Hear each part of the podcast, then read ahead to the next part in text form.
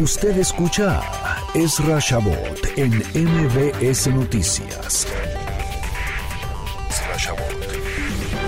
Y Jorge Castañeda, nuevo coordinador estratégico de campaña de Ricardo Anaya, aseguró que el candidato del Frente por México debe fijar una agenda con propuestas, así como aclarar cuál es su postura frente a los dichos de otros candidatos y no caer en provocaciones. Tenemos en la línea, y le agradezco mucho que nos tome la llamada Jorge Castañeda, ahora coordinador estratégico de la campaña de Anaya.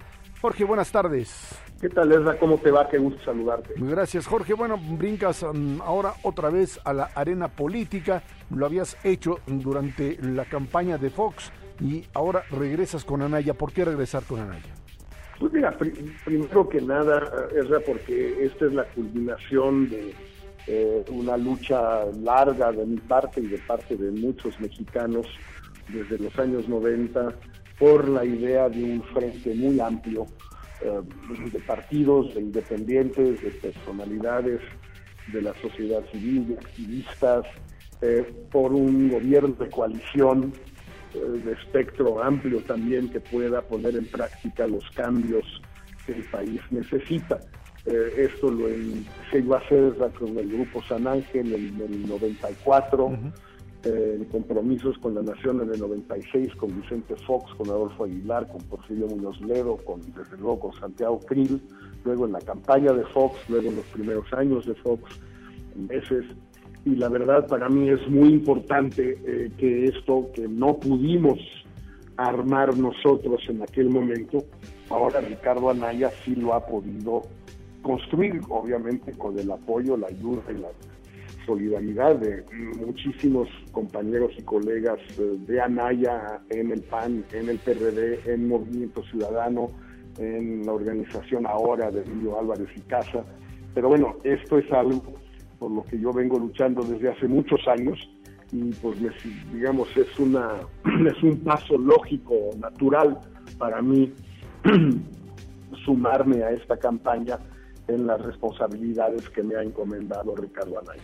Parecería ser que mm, eh, en el momento en que Ricardo Anaya apareció en las encuestas en un segundo lugar, mm, pues eh, mm, la campaña de El PRI y de José Antonio Mid lograron meterlo en este carril de la confrontación, de si los terrenos, de si la eh, probidad del propio Anaya en algo que pues las últimas encuestas generaban esta visión de que este tipo de enfrentamiento lo que hace es favorecer al puntero López Obrador y aquí es donde parecería ser que tú estarías mm, planteando un cambio en la estrategia para poder pues volver a algo que sería muy claro, el ser competitivo frente al líder.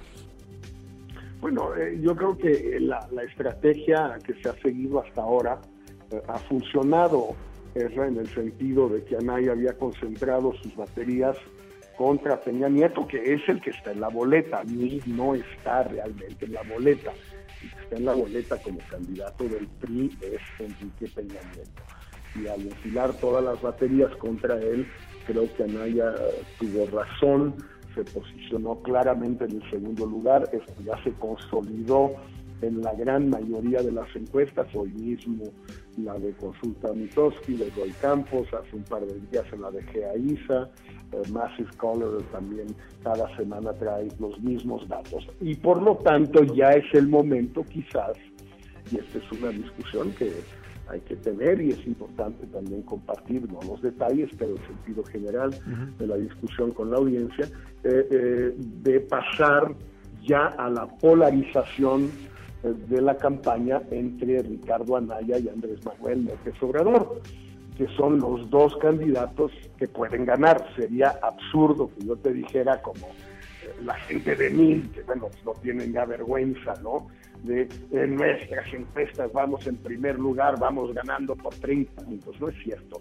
En las encuestas de, de Ricardo Anaya y en todas las demás, porque dicen más o menos lo mismo, es cierto que Andrés Manuel trae una ventaja puede ser de 6 a 9 o 10 puntos en las encuestas serias. Bueno, pues esa es la realidad y por lo tanto ya, corre, ya toca, por así decirlo, eh, polarizar la campaña en, una, en un enfrentamiento entre Ricardo Anaya y Andrés Manuel.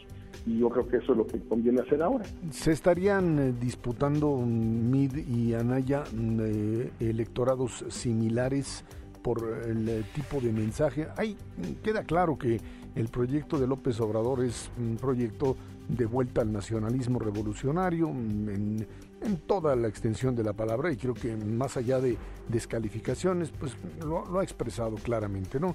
Todo, no solamente el tema del aeropuerto, el tema, por supuesto, del ejercicio del gasto público, el, el retroceso en la reforma educativa para mm, beneficiar a, otra vez a mm, liderazgos que le parecen a él y a su movimiento como legítimos. Pero mm, Ricardo Anaya y José Antonio Mintz estarían disputando lo que sería esta bandera de la modernización y la transformación, cada uno por supuesto desde distintas trincheras, pero sería el mismo electorado, ¿no? Pues sí, sí, no, porque la verdad yo creo que Mid no está ya en la disputa, eh, porque y no por problemas de, su persona, de, él como candidato, que puede tener sus eh, virtudes, sus méritos y sus defectos, sino porque carga la lápida, es un la moderno cargando la lápida del PRI de Enrique Peña Nieto y por tanto yo no creo que haya una disputa realmente entre Anaya y él. Creo que la disputa es entre Anaya y López Obrador por el electorado anti-PRI, por ese 80% de la sociedad mexicana que repudia, rechaza al PRI a Peña Nieto, al sistema, y que tiene ante sí la opción del cambio hacia atrás, como bien dices, hacia el nacionalismo revolucionario. Eh, yo estoy totalmente de acuerdo con Andrés Manuel cuando dice que sus referentes son mexicanos, no es Hugo Chávez, no es Evo Morales, no es Fidel Castro, su gran referente mexicano es Luis Echeverría. Eh, Andrés Manuel es un echeverrista. Ese es el cambio hacia atrás.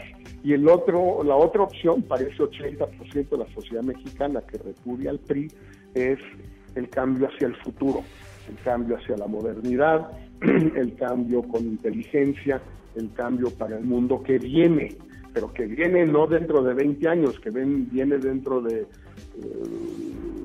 18 eh, meses. Eh, y ese es el cambio que propone Ricardo Anaya con una serie de propuestas eh, que van a irse desarrollando, desplegando, detallando en los días y las semanas que vienen, pero que ya podemos ir eh, vislumbrando en todo este, en, esta campaña, en esta discusión, eh, bueno, pues ahí está, yo creo que me queda claro que la campaña comienza prácticamente en una semana, ya ha comenzado Jorge, y mm, pues ahí está la gran disputa. Otra vez, algo similar al, 2000, eh, al 2006, mm, aunque eh, pues eh, veremos quién es finalmente el que mm, queda atrás y quién se lleva el voto útil, que pues será, creo, determinante, ¿no? A la hora de la votación final. Así es, eso lo vamos a ir viendo, pero básicamente yo creo que ese, ese arroz ya se coció. El otro arroz no se ha cocido todavía, pero ese arroz, el de la polarización de quién, eh, entre quién y quién es la contienda, ese arroz ya se coció y por tanto ahora la campaña de Ricardo Anaya tiene que partir de ese dato fundamental. Jorge Castañeda, coordinador estratégico de la campaña de Anaya, muchas gracias por tomarnos la llamada. Gracias, un abrazo. Hasta luego. Usted escucha Esra Chabot en MBS Noticias.